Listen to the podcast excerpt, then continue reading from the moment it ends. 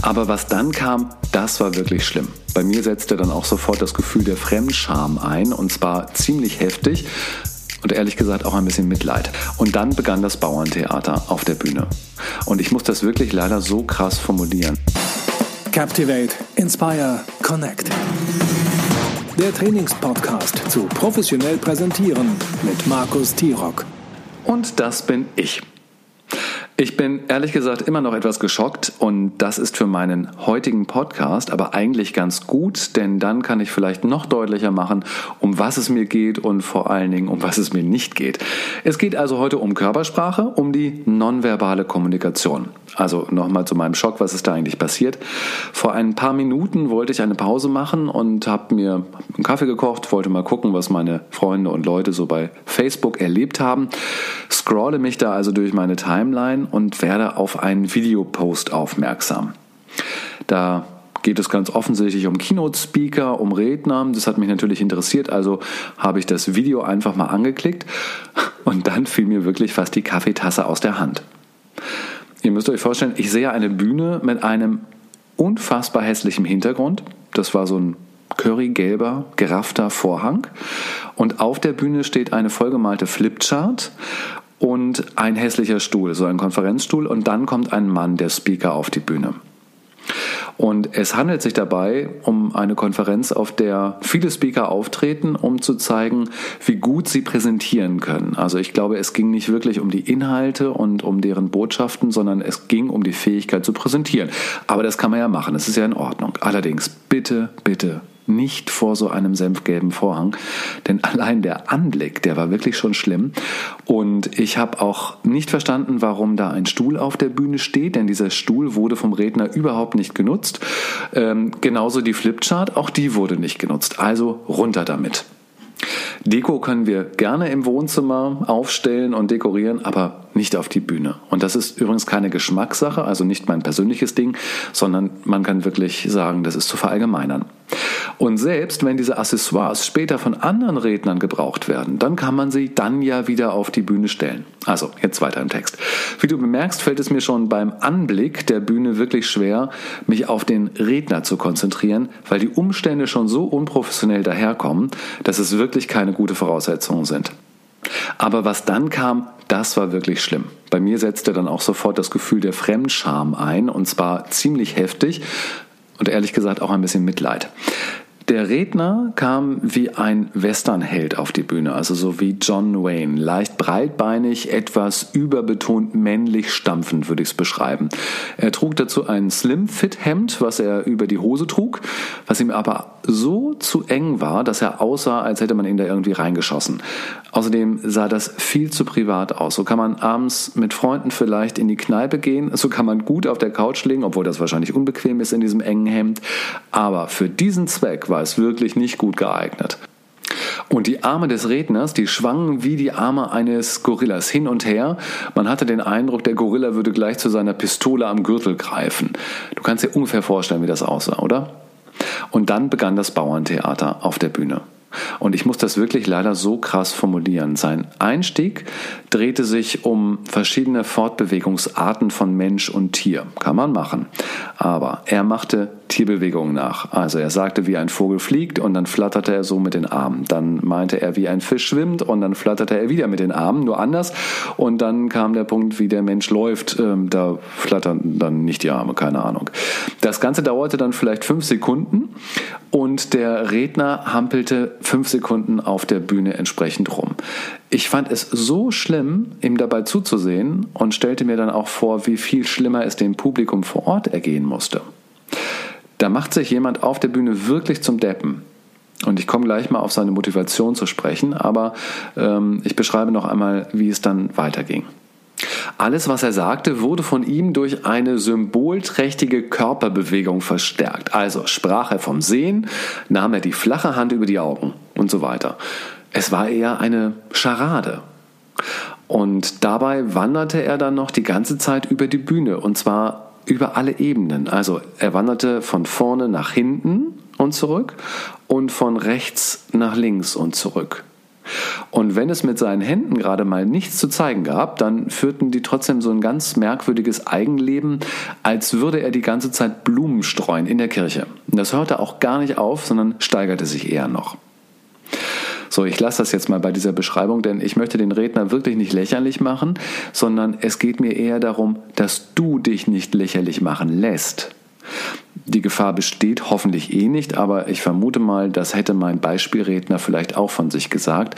Und doch hat er sich verführen lassen, dieses Bauerntheater aufzuführen. Die Zuschauer im Publikum, die kamen wahrscheinlich alle aus demselben Umfeld und hatten wohl ähnliche Regieanweisungen bekommen, mit den Armen zu rudern und merkwürdig zu präsentieren. Die fanden das alles gar nicht so ähm, speziell und ähm, ja, amüsierten sich eigentlich. Also, was ist denn da passiert? Der Redner hatte eine Fortbildung zum Speaker durchlaufen und hat ganz offensichtlich einen körpersprachlichen Workshop dafür bekommen. Das ist an sich ja gut.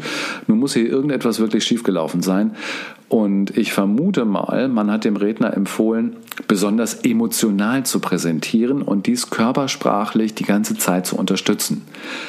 Kann man machen, aber bitte nicht mit diesem Ergebnis. Denn seine betont körpersprachliche Präsentation hat ihn innerhalb der ersten Sekunden vollkommen unglaubwürdig und lächerlich gemacht. Ich habe ihm kein Wort geglaubt, wenn ich mich überhaupt auf den Inhalt habe einlassen können. So absurd war das Ganze. So, wo liegt denn jetzt die Grenze zwischen sich lächerlich machen und überzeugend körperlich präsentieren? Ich glaube, die Grenze ist die Natürlichkeit. Wirke ich natürlich auf der Bühne, kann ich alles machen und sagen und wirke glaubhaft dabei. Die Zuschauer müssen ja nicht meiner Meinung sein, aber sie trauen mir diese Meinung zu.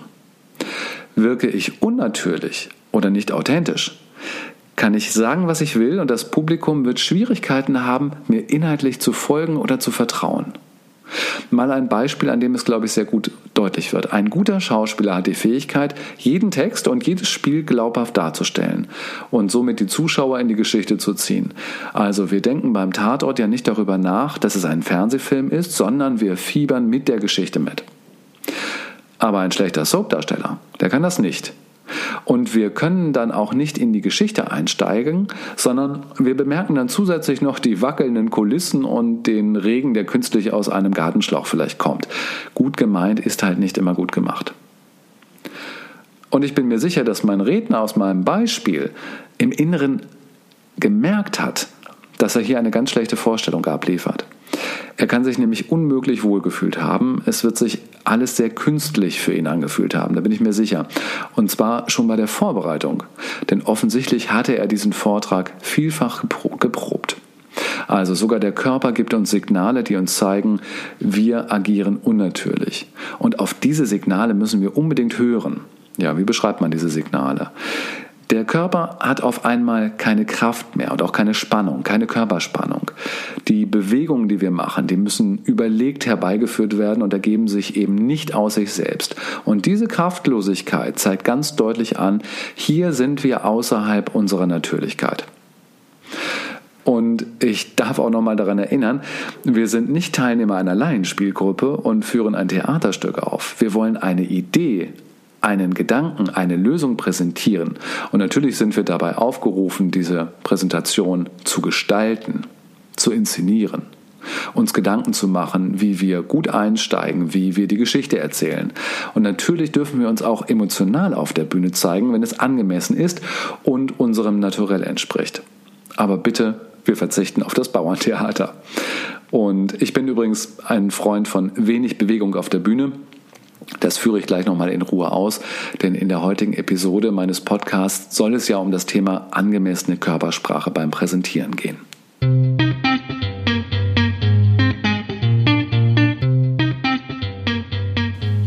Muss das denn überhaupt sein? Ist es sinnvoll, sich Gedanken zu machen über so intuitive Abläufe wie unsere nonverbale Kommunikation? Ist das Ergebnis da nicht immer so ein verkrampfter und unnatürlicher Auftritt, wie ich ihn eben beschrieben habe? In dieser kritischen Nachfrage steckt tatsächlich ein wichtiger Hinweis. Unsere Körpersprache sollte stets natürlich wirken, nicht aufgesetzt und nicht antrainiert. Denn unser Gegenüber kann sehr leicht erkennen, wann Bewegungen aufgesetzt und antrainiert sind. Dazu mal ein ganz interessantes Beispiel. Wir alle kennen ja die berühmte Kanzlerinnenraute. Also Bundeskanzlerin Angela Merkel hat vor vielen Jahren ja begonnen, bei öffentlichen Auftritten die Hände zu einer Raute zu formen und sie so auf Bauchnabelhöhe zu halten.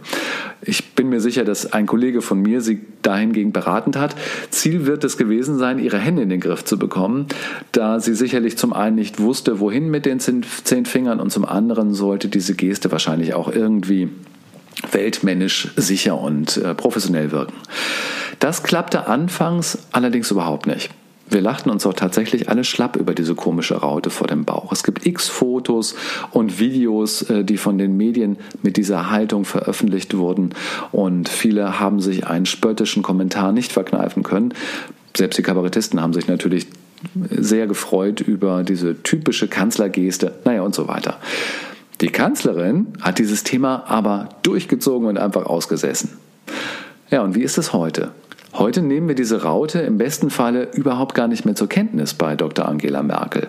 Die Raute zieht nicht mehr die Blicke bei ihr auf sich. Was ist also der Unterschied von früher und heute? Die Bundeskanzlerin hat diese eher unnatürliche Haltung so häufig wiederholt, dass sie ihr in Fleisch und Blut übergegangen ist. Sie ist von unnatürlich zu natürlich geworden. Die Bundeskanzlerin bleibt authentisch, selbst wenn sie bei öffentlichen Auftritten ihre Fingerraute bildet. Das bedeutet, wenn wir etwas an unserer Körpersprache bewusst verändern, müssen wir es so häufig wiederholen, dass es uns in Fleisch und Blut übergeht. Nur dann wirken wir natürlich und nur dann merkt man uns nicht mehr an, dass wir uns mal Gedanken über diese Geste gemacht haben. Das ist ein Prozess. Das wird nicht von heute auf morgen gehen, aber dieser Trainingsweg ist gangbar. Mit ein bisschen Geduld, mit Training und natürlich mit Hartnäckigkeit. Übrigens, was passiert, wenn jemand anders die Hände so hält wie die Bundeskanzlerin? Dann bemerken wir es wieder.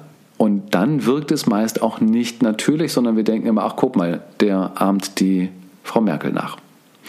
Aber an dieser Stelle mal so eine ganz persönliche Bitte, mach es bitte der Kanzlerin nicht nach, denn eine Raute mit den Händen zu bilden ist an und für sich, finde ich, keine besonders schöne Geste und wird immer als schlechte Kopie der Kanzlerraute bewertet. Also bitte nicht in die Verlegenheit kommen, die Hände ähnlich zu halten und was du mit deinen Händen stattdessen machen kannst, das klären wir gleich noch.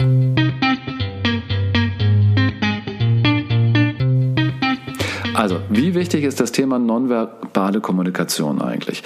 Ist es wirklich sinnvoll, dass wir uns intensiv mit dem Thema beschäftigen sollen? In meiner vorherigen Podcast-Episode habe ich ja mit einem Mythos aufgeräumt und abgerechnet, und das im wahrsten Sinne des Wortes. Ähm, es gibt auch diese unsägliche 7% Inhalte-Regel, die kennst du. Ein scheinbar auf wissenschaftlichen Untersuchungen basierende Regel, die besagt, dass nur 7% unseres Inhaltes durch unsere Kommunikation beim Gegenüber ankommt. Zurückzuführen ist diese Regel auf den Psychologen Albert Merabian, der da zu Ende der 1960er Jahre eine Studie veröffentlicht hat. Und wie ich in der Episode ausgeführt habe, ist diese Regel falsch. Hierbei handelt es sich tatsächlich um ein Missverständnis, das nunmehr 50 Jahre durch die Welt getragen wird. Und noch immer gibt es Trainer und Lehrer, die diese Regel lehren. Aber das ist tatsächlich Unfug. Der Inhalt spielt eine viel größere Bedeutung als nur 7%. 7% ist ja fast gar nichts. An diese Regel können wir uns also nicht mehr orientieren. Es gibt aber zwei Situationen, die du sicherlich schon einmal erlebt hast, die einen wichtigen Rückschluss auf die Bedeutung von nonverbaler Kommunikation zulassen. Zum einen ist es die Fremdscham, von der ich anfänglich berichtet habe. Also ein Mensch präsentiert sich auf eine ganz unnatürliche Art und Weise öffentlich und wir sind kaum in der Lage hinzuschauen, weil er auf der Bühne merkwürdigste Dinge macht, um eine bestimmte Wirkung zu erzielen. Also er rudert mit den Armen, betont ganz übertrieben und bewegt sich affektiert. Was geschieht dann mit dem Inhalt, der uns angeboten wird? Der steht sicherlich nicht mehr im Fokus und wird von uns kaum mehr beachtet. Wir sind mit den Äußerlichkeiten so beschäftigt, dass wir inhaltlich nichts mitbekommen. Und mein zweites Beispiel, das zielt eher auf die Stimme und auf die Stimmung ab. Kennst du die Situation, in der du mit jemandem telefonierst, ihm etwas ausführlich von dir berichtest, was dir wichtig ist, und dich auf einmal das Gefühl beschleicht, dein Gesprächspartner am Telefon hört dir überhaupt nicht mehr zu und macht irgendetwas anderes? Und auf Nachfrage kommt dann raus, tatsächlich hat dein vermeintlicher Zuhörer gerade etwas anderes am Rechner gemacht oder was weiß ich, die Quittung für die Steuer sortiert, war also nicht aufmerksam bei dir. Erstaunlich. Wir können ihn nicht sehen, sondern merken an seiner Stimme, dass er abgelenkt ist und mit seiner Aufmerksamkeit nicht bei uns ist. Das sind zwei gute Beispiele, die belegen, wie wichtig das Zusammenspiel aller drei Faktoren ist. Inhalt, Stimme und Körpersprache. Und wenn wir jetzt nach einer prozentualen Gewichtung fragen, so kann ich mit Fug und Recht behaupten, die kann es gar nicht geben. Wir können die Frage nicht beantworten, was am wichtigsten ist, denn das wird in jedem Kontext anders zu bewerten sein. Und wir sollten auch tatsächlich aufhören, Zeit damit zu verschwenden, einen Unterschied zu machen. Alle drei Ausdrucksmittel stehen uns zur Verfügung, also nutzen wir alle drei bestmöglich, um unsere Botschaft ankommen zu lassen. Zugegeben, das war jetzt ein recht langes Vorgeplänkel. Mir war es aber wichtig für unseren Mindset, für unsere innere Haltung, dass wir uns darüber erst einmal Gedanken machen, bevor wir jetzt zu den ganz praktischen Tipps und Tricks kommen. Und dabei habe ich unterschiedliche Präsentationsformen im Kopf, die ich euch vorstellen möchte. Da ist sowohl die große Bühnenpräsentation dabei, als auch Präsentationen vor wenigen Zuschauern in einem klassischen Business-Konferenzraum zum Beispiel, also vor Kollegen oder vor Kunden. Wir können nämlich aus beiden Situationen jeweils für die andere Situation lernen. Also fangen wir mal mit dem Stehen an. Auf der Bühne kämen wir ja gar nicht auf die Idee, uns auf einen Stuhl zu setzen und sitzend unsere Ideen, Lösungen und Gedanken vorzutragen. Natürlich stehen wir, weil wir so auch die stärkste Ausstrahlung und Präsenz haben. Und diese Haltung übernehmen wir auch für kleinere Präsentationsformate, im Konferenzraum zum Beispiel. Also nimm dir den Raum, den du brauchst und der für deine Präsentation angemessen ist. Also aufstehen und präsentiere dich im Stehen und präsentiere auch deine Ideen im Stehen. Und wenn ich sage im Stehen, dann meine ich auch im Stehen und nicht im Gehen. Aber das kennst du sicherlich schon von mir, dass ich ein großer Freund vom Standpunkt bin. Innen und außen. Ich habe einen inhaltlichen Standpunkt und den zeige ich auch, indem ich einen äußeren Standpunkt habe und eben nicht zum Bühnentiger mutiere. Das hört sich übrigens meistens leichter an, als es getan ist, denn wenn wir uns auf einen festen Standpunkt auf einer Bühne stellen, müssen wir auch da bleiben und können nicht ständig ausweichen. Durch die Präsentationswanderungen auf Bühnen und in großen Räumen bauen wir häufig Stress ab, weil es uns schwerfällt, diesen Stress in der Situation einfach auszuhalten. Aber genau das ist tatsächlich unsere Aufgabe. Auf einem festen Punkt stehen und dabei auch nicht schunkeln, weder nach vorn und hinten noch seitlich. Ich weiß, das ist ein viel diskutiertes Thema und meine Klienten versuchen mir häufig zu verdeutlichen, dass sie mit ihrer Bewegung nicht mehr so steif präsentieren wollen. Ja, das kann ich alles verstehen, ist auch ein wirklich guter Ansatz, dem man unbedingt nachgehen sollte, nur das Mittel ist eben in diesem Fall nicht das Richtige. Dein fester Standpunkt hat nichts damit zu tun, ob du steif wirkst oder eine ganz lässige Präsentation hältst. Deine innere Haltung, die entscheidet darüber. Wo sehen wir das deutlicher, wie ein fester Standpunkt seine Kraft entfaltet, als im klassischen Gesang? Eine Sängerin rennt dabei niemals über die Bühne, sondern steht auf einem Punkt. Sie arbeitet nur mit ihrem Instrument der Stimme, sie steht und singt. Und wenn sie so einen ganz besonderen Akzent setzen möchte, dann nimmt sie ihre Arme zu einer großen Geste zum Beispiel hinzu. Das war's. Völlig reduziert. Das alles würde nicht wirken, wenn sie dabei hin und her gehen würde. Oder zumindest würde es nicht so präsent wirken. Die Sängerin ist übrigens auch ein gutes Beispiel, um kurz über das Thema Atmung zu sprechen. Beim Singen ist es ja ein zentrales Thema, beim Sprechen auch. Aber keine Sorge, jetzt musst du nicht noch eine Sprechausbildung äh, durchlaufen, um richtig atmen zu können. Ich glaube, das kriegen wir zu zweit quasi auch hin. Hast du schon einmal Atemnot beim Sprechen bekommen? Also irgendwann musstest du an einer Stelle atmen, die eigentlich dafür gar nicht vorgesehen ist und bist beim Sprechen vielleicht richtig atemlos geworden. Komisch, oder? Die Atmung läuft ja so unbewusst ab, dass man annehmen könnte, wir atmen doch immer richtig. Machen wir einen kleinen Test dazu. Atme jetzt mal ganz tief ein, also richtig tief einatmen. Genau so. Und jetzt stell gerade mal fest, wo ist die Luft hingegangen? Was hat sich geweitet? Ist die Luft in deinen Brustraum geflossen und dieser Brustraum ist einfach groß und weit geworden? Oder floss die Luft in deinen Bauchraum und der Bauch ist größer geworden, der kam richtig raus. Das ist jetzt eine wichtige Beobachtung, die wir machen können. Wohin fließt die Luft? In den meisten Fällen weitet sich der Brustkorb. Aber da gehört die Luft gar nicht hin, wenn wir präsentieren. Die Luft gehört eine Etage tiefer, denn dann kann sich unser Stimmorgan am besten entfalten und wir können unangestrengt und entspannt dauerhaft sprechen und dabei eine ganz präsente Stimmfarbe haben. Wie kriegen wir jetzt die Luft in den Bauch? Stell dir mal vor, in deinem Bauch ist ein Luftballon, den du mit deinem Einatmen füllen kannst. Und wenn der Ballon sich füllt, dann wird er natürlich immer größer. Also komm, das machen wir jetzt noch einmal mit dem Einatmen. Wir atmen einmal ein und füllen den Ballon. Genau so. Der Bauch geht nach vorne und weitet sich. Da soll die Luft hin. Warum ist denn das so wichtig? Also mal abgesehen davon, dass sich deine Stimme tatsächlich so am besten entfalten kannst ähm, und du damit nicht außer Atem kommst, Deine hektische und flache Brustatmung führt dazu, dass verbrauchte Luft nicht vollständig ausgeatmet wird. Wir nehmen zwar immer etwas frische Luft auf, darunter liegt aber all unsere verbrauchte Luft, die wir nicht loswerden.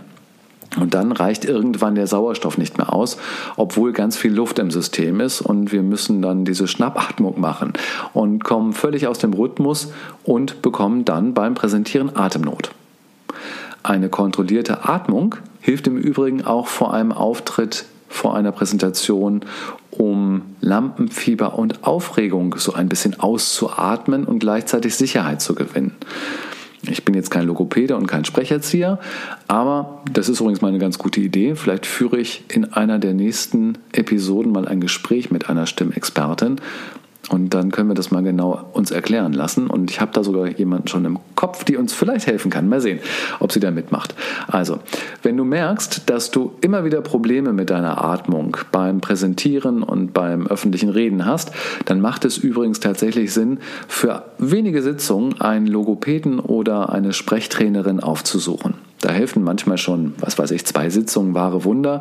Ähm, das kann ich wirklich empfehlen und dazu raten. Und es macht übrigens auch Spaß, weil man sich mit etwas beschäftigt, über das man sich sonst ja wirklich nie Gedanken macht. Ähm, und ja, das kann, kann helfen und äh, Freude bereiten. Also, jetzt fassen wir nochmal unsere drei Learnings zusammen. Erstens, wir präsentieren im Stehen, nicht im Sitzen, um so die stärkste Präsenz entwickeln zu können. Zweitens, wir haben einen festen Standpunkt während unserer Präsentation, inhaltlich und auch physisch auf der Bühne oder im Raum, tigern also nicht hin und her und stehen übrigens auch recht vorne auf der Bühne, nah unseren Zuhörern. Und drittens, wir atmen in den Bauchraum, um unsere Stimme die meiste Kraft zu geben und nicht außer Atem zu kommen. Das ist alles schon ein sehr guter Anfang und jetzt verrate ich euch den Trick schlechthin, um eure Zuhörer positiv zu stimmen und ihnen ein Lächeln ins Gesicht zu zaubern. Achtung, Trommelwirbel, lächelt. Wie? Lächeln. Das soll jetzt alles sein? Das soll der große Trick sein? Ja, das soll der Trick sein. Hundertfach ausprobiert, klappt immer. Was sich so banal anhört, funktioniert allerdings wirklich vielschichtig. Also stell dir mal vor, du sollst in wenigen Minuten deine Präsentation halten. Egal vor wem und egal wie viele Leute dir zuhören, du wirst bemerken, dass deine Nervosität sich meldet und ansteigt. Bei den einen kribbelt es im Bauch, die anderen bekommen vielleicht schwitzige Hände und wieder andere bleibt die Spucke weg. Alles völlig normal. Um dich etwas zu beruhigen, achtest du auf deine Atmung und atmest entspannt und langsam in den Bauch. Alles prima. Und nun wendest du den ultimativen Lächeltrick an. Das heißt, du fängst an zu lächeln von außen nach innen und von innen nach außen. Also dein Mund lächelt und du lächelst auch von innen. Stell dir vielleicht eine Situation vor, die dich zum Lächeln bringt. Und es ist wichtig dabei, das Lächeln wirklich zu fühlen. Lass es sich in dir ausbreiten. Das ist einfach. Einfach bei diesem Gedanken bleiben und das Lächeln breitet sich in dir aus und auch auf deinem Gesicht. So, und nun beginnt deine Präsentation. Du trittst mit diesem Lächeln vor deine Zuhörer und begrüßt sie freundlich. So, und was passiert hier? Erstens, unser eigenes Lächeln verändert unsere Gefühlslage. Waren wir vielleicht eben noch ängstlich und mit den Gedanken bei irgendwelchen Horrorszenarien, ähm, verändert sich dieses Gefühl, wenn wir mit dem Lächeln beginnen. Die Angst wird verändert und ersetzt. Wir können nicht ehrlich lachen und lächeln und gleichzeitig richtig Angst haben. Diese Gefühle, Gefühle laufen einfach nicht parallel miteinander. Das heißt, wir haben unseren inneren Status durch das Lächeln verändert. Das ist schon Gold wert. Denn wer möchte ängstlich vor seine Zuschauer treten? Es passiert aber noch mehr, wenn wir mit diesem Lächeln vor die Leute treten. Sie übernehmen das Lächeln. Lächeln steckt nämlich an. Oder anders gesagt, jede Gefühlslage steckt an. Angst übrigens auch. Und das wollen wir doch wirklich gerne vermeiden. Aber unser Lächeln soll und darf anstecken und unser Publikum auch ein Lächeln auf die Lippen zaubern. Das finden wir da vorne doch absolut super. Das gibt uns Kraft und ein gutes Gefühl für die Präsentation. Woran liegt das? Die Wissenschaft hat da eine Antwort drauf gefunden, die ich mal ganz laienhaft wiedergebe, ohne sie ehrlich gesagt wirklich äh, durchdrungen und verstanden zu haben. Aber erlebt habe ich sie schon oft. Es liegt an den Spiegelneuronen. Dein innerer Zustand wird von deinen Zuhörern erkannt und ähnlich übernommen und gespiegelt. Das passiert ganz unbewusst.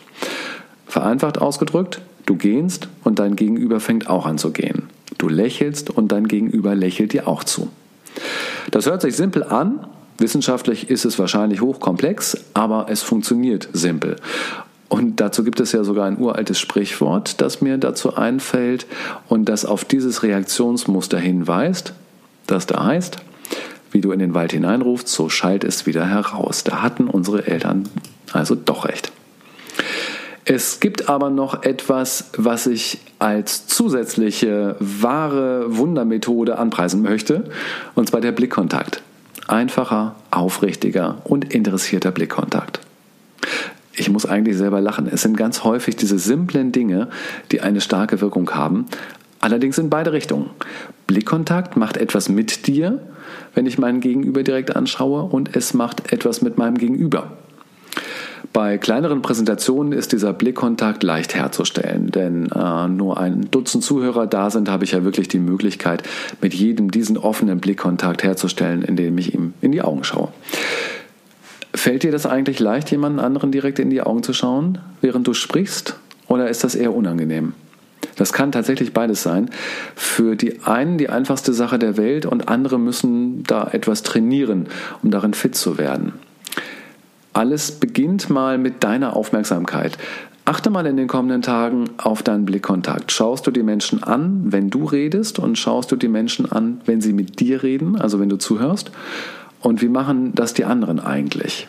Beobachte das mal. Ich glaube, du wirst Erstaunliches feststellen, was dir bei deinem Vorhaben wertvolle Informationen geben kann. Hast du also dein normales Verhalten in Sachen Blickkontakt schon einmal abgecheckt, kannst du einen Schritt weitergehen und kannst mal überprüfen, wohin du schaust, wenn du präsentierst. Das ist nämlich nochmal eine ganz andere Situation. Dabei ist es hilfreich, sich einen Komplizen zu nehmen, also einen vertrauten Kollegen oder einen Freund, den bittest du während deiner Präsentation mal genau auf deinen Blick zu achten. Wo schaust du hin? Zu wem schaust du? In welcher Situation? Und über was sprichst du dann da gerade? Wenn der Kollege richtig gut ist, dann macht er sich ein paar Notizen und ähm, kann dir wertvolles Feedback geben. Und noch professioneller kannst du ähm, dir selber auf die Schliche kommen, wenn du deine Präsentation auf Video aufnimmst. Wir haben ja eigentlich alle unsere Smartphones und äh, damit kannst du das super aufnehmen, um mal einen Mitschnitt von dir zu machen und rauszufinden, was machen deine Augen. Meine Empfehlung ist, schaue die Menschen immer direkt an, sowohl wenn du erzählst und vor allem, wenn sie dir zum Beispiel eine Frage stellen. Es gibt Präsentatoren, die mit ihren Blicken immer überall sind. Nicht bei ihren Zuschauern, sondern ähm, am Fußboden oder die gucken in die, äh, zur Decke. Das ist nicht aufmerksam und höflich. Mit unserem Blick stellen wir den Kontakt her und genau das ist ja auch ein Ziel unserer Präsentation, Kontakt herzustellen. Aber was machen wir, wenn wir ein deutlich größeres Publikum haben? Also ich spreche jetzt mal eben von etwa 500 Zuhörern oder vielleicht noch mehr, zum Beispiel bei einer großen Vertriebstagung.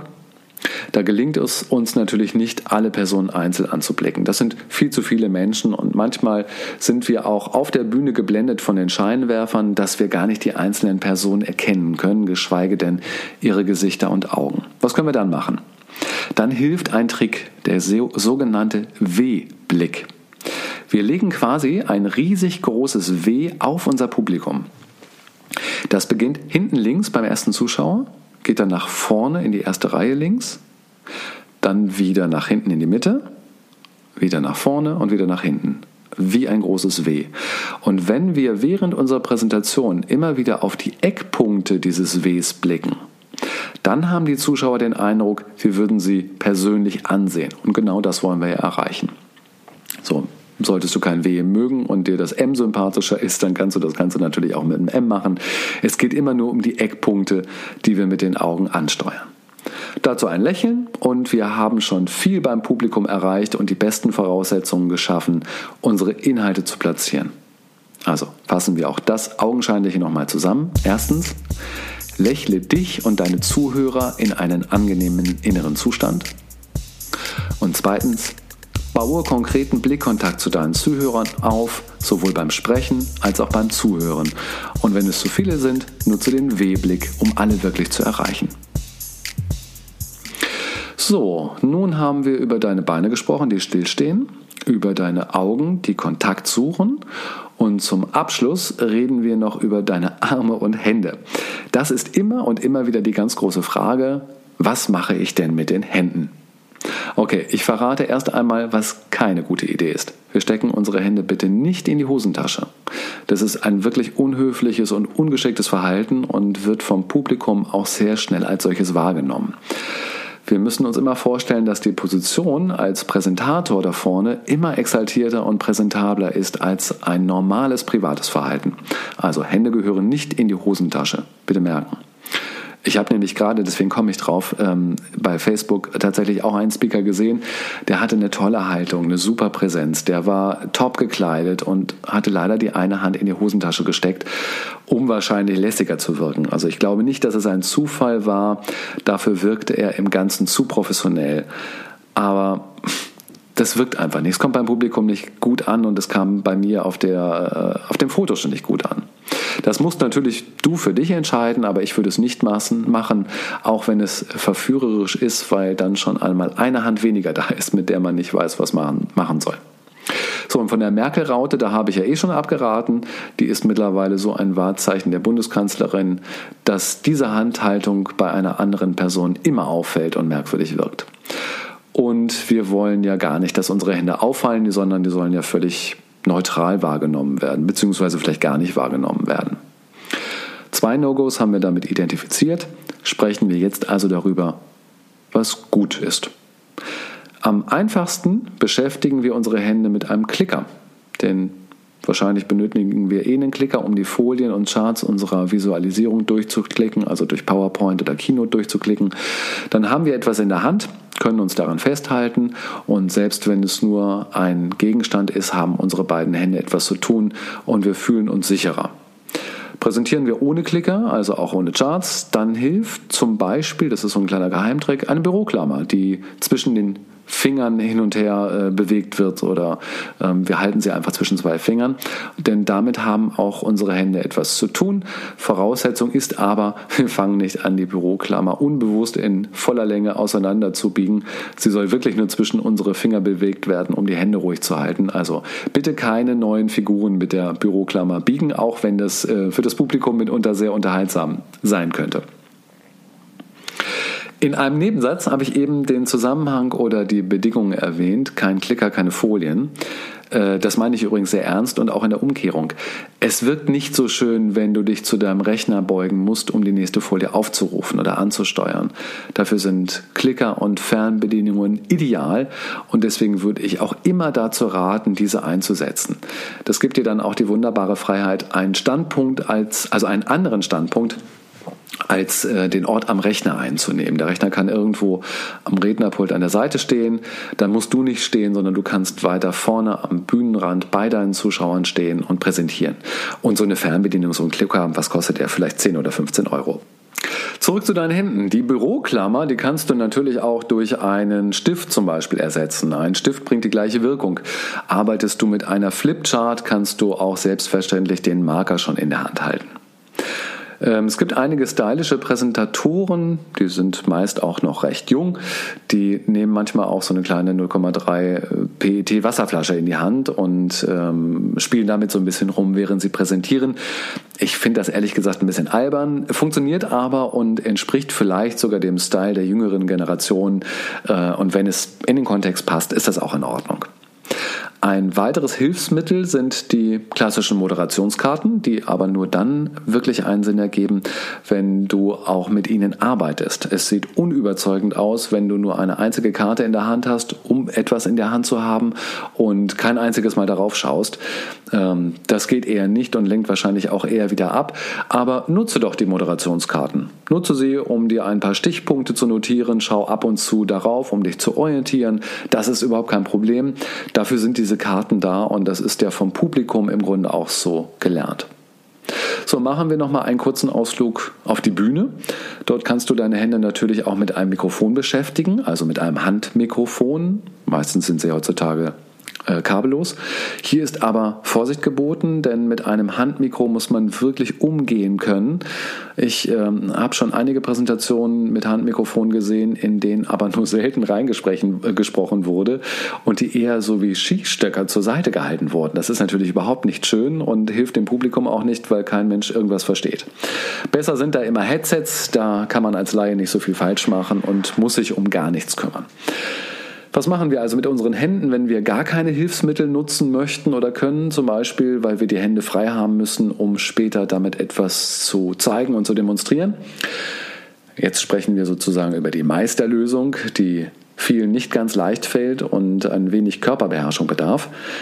Arme an den Seiten entspannt hängen lassen ist eine gute Lösung. Wenn die Arme und Hände nichts zu tun haben, lasse ich sie seitlich einfach baumeln. Ich setze die Arme und Hände aber ein, um damit auch ganz natürlich zu gestikulieren. Die einen mehr, die anderen wahrscheinlich weniger, aber achte bitte darauf, dass es eher weniger ist, da es sonst sehr schnell ablenken kann. Ja, und dann gibt es noch die klassische Moderationshaltung. Dabei hältst du mit Daumen und Zeigefinger der einen Hand den Daumen der anderen Hand fest. Also Daumen und Zeigefinger halten den Daumen der anderen Hand fest und die Arme sind etwa so angewinkelt, dass die Hände ungefähr so auf Bauchnabelhöhe stillgehalten werden können. Wenn du jetzt gerade die Möglichkeit hast, das mal auszuprobieren, mach das ruhig mal. Ähm, es kann gut sein, dass sich das sehr unnatürlich anfühlt und wenn man bewusst darauf achtet, sieht es vielleicht auch ganz unnatürlich aus. Das ist es aber gar nicht. Ähm, wenn du das nächste Mal Fernsehen schaust und dort Moderatoren bei ihrer Arbeit siehst, dann achte mal darauf. Haben sie nichts in der Hand, dann halten sie ihre Hände ganz häufig genauso, wie ich es eben beschrieben habe. Und wenn du diese Haltung nutzen möchtest, üb das ruhig mal vorher. Dass es so richtig schön natürlich aussieht und nicht zu so verkrampft rüberkommt. Denn wenn deine Daumen blau anlaufen, dann solltest du besser mal kurz loslassen und durchatmen. So, und dann gibt es noch eine Haltung, von der ich auch eher abrate, das ist das Falten der Hände vor dem Bauch. Wenn du nicht gerade als Geistlicher unterwegs bist, würde ich die Hände nicht so halten. Das sieht nämlich tatsächlich immer nach Pfarrer und Prediger aus. Und über verschränkte Arme, darüber müssen wir wahrscheinlich auch nicht sprechen. Das versteht sich von selbst, dass man die Arme vor dem Körper nicht verschränkt und so auf der Bühne oder vor seinem Publikum steht. Ein letzter Punkt, der etwas speziell ist und auch nur in sehr bestimmten und seltenen Situationen vorkommt, dann aber wirklich wichtig sein kann. Deswegen bringe ich es hier einmal. Es geht um das richtige Sitzen auf einer Bühne.